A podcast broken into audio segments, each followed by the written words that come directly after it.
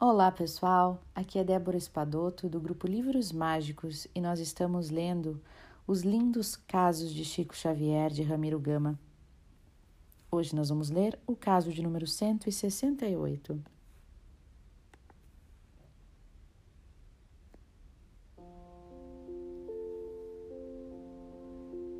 O supérfluo.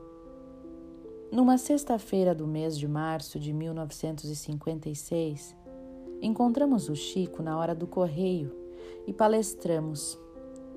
E depois fomos andando e admirando os novos prédios que modificam a feição urbanística de Pedro Leopoldo.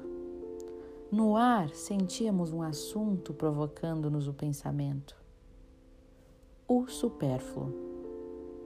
E lembramos ao médium a preocupação demasiada de certas criaturas com a construção luxuosa de suas residências, colocando-lhes enfeites, bem-estar excessivo, dando ganho de causa à superfluidade.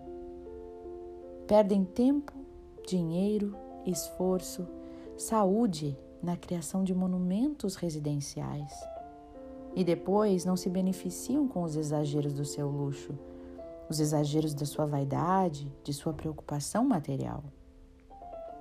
Uns, como naquele caso evangélico, desencarnam deixando na terra o tesouro onde colocaram o coração.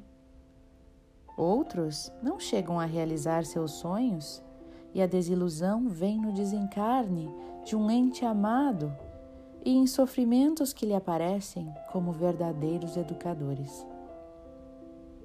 O Chico, colaborando com a nossa conceituação objetiva contra o supérfluo, conta-nos casos preciosos. Abraçamo-nos e cada um foi para o seu lado. E à noite, no Luiz Gonzaga, a sessão corre, como sempre, num clima de elevação e de respeito. O Evangelho aberto ao acaso, nos oferece a preciosa lição do capítulo 16. Não se pode adorar a Deus e a Mamon. E no final, Emmanuel obsequia-nos com a luminosa página com o título O Supérfluo, que dizia assim: Por toda parte na terra, vemos o fantasma do supérfluo enterrando a alma do homem no sepulcro da aflição.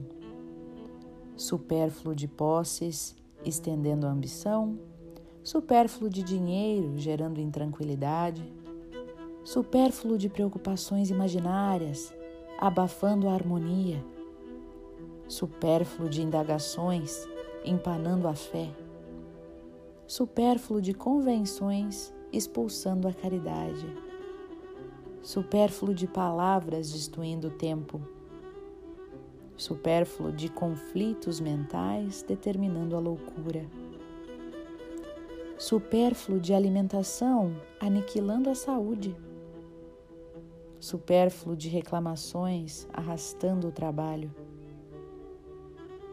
Entretanto, se o homem vivesse de acordo com as próprias necessidades, sem exigir o que ainda não merece, sem esperar o que não lhe cabe, sem perguntar fora de propósito e sem reprovar os outros aquilo que ainda não retificou em si mesmo, de certo, a existência na Terra estaria exonerada de todos os tributos que aí se pagam diariamente à perturbação.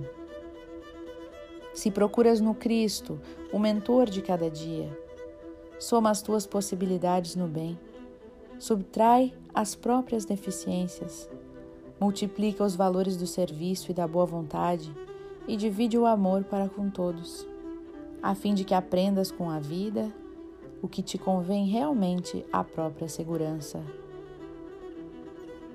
O problema da felicidade não está em sermos possuídos pelas posses, quaisquer que, que sejam elas, mas em possuí-las com prudência e serenidade usando-as no bem de todos, que é o nosso próprio bem.